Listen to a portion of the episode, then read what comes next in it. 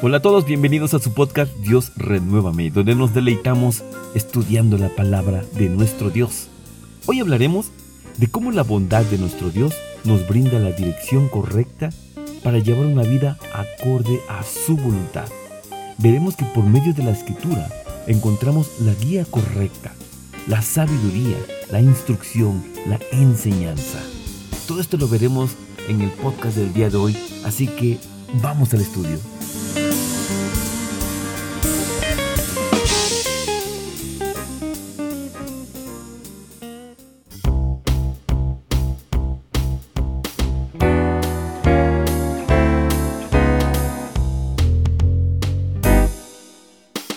El versículo de referencia se encuentra en Miqueas capítulo 6, versículo 8. Oh hombre, él te ha declarado que sea lo bueno. ¿Y qué pide Jehová de ti? Solamente hacer juicio y amar misericordia, y humillarte para andar con tu Dios. Amén.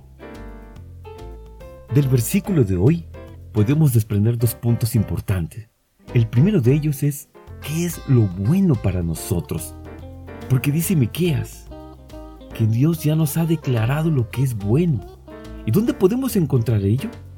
Lo que está escrito en la Biblia nos revela lo que es bueno. De esta manera, tenemos en la escritura una poderosa herramienta de enseñanza e instrucción.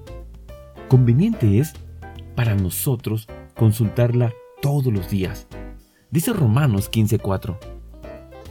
Porque las cosas que antes fueron escritas para nuestra enseñanza fueron escritas, para que por la paciencia y por la consolación de las escrituras tengamos esperanza.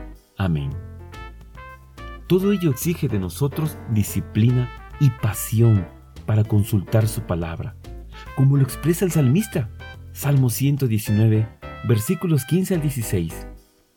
En tus mandamientos meditaré, consideraré tus caminos, recrearéme en tus estatutos no me olvidaré de tus palabras.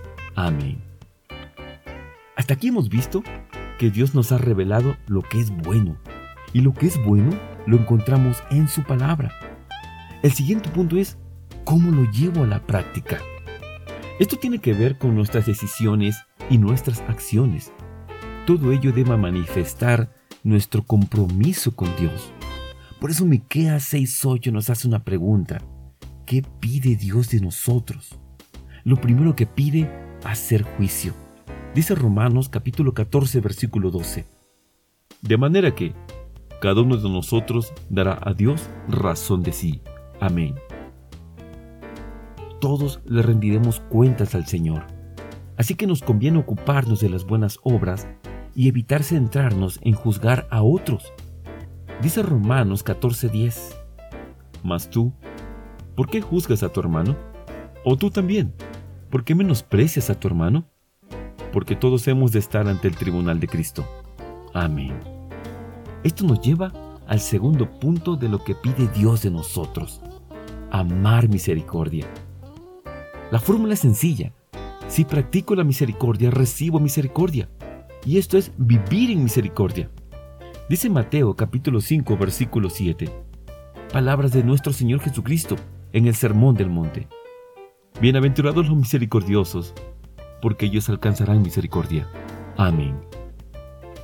Y por último, Dios pide que nos humillemos ante su presencia.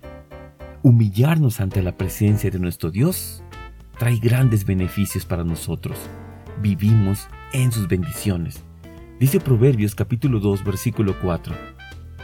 Riquezas y honra y vida son la remuneración de la humildad y del temor de Jehová.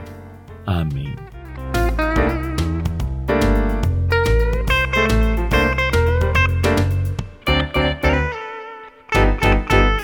Reflexionemos.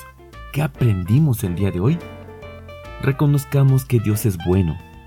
Si bien no tenemos con qué pagarle, Él, en su infinita misericordia, nos ha declarado lo que es bueno, lo que es justo, lo que es vivir en amor, lo que es vivir humillados ante su presencia.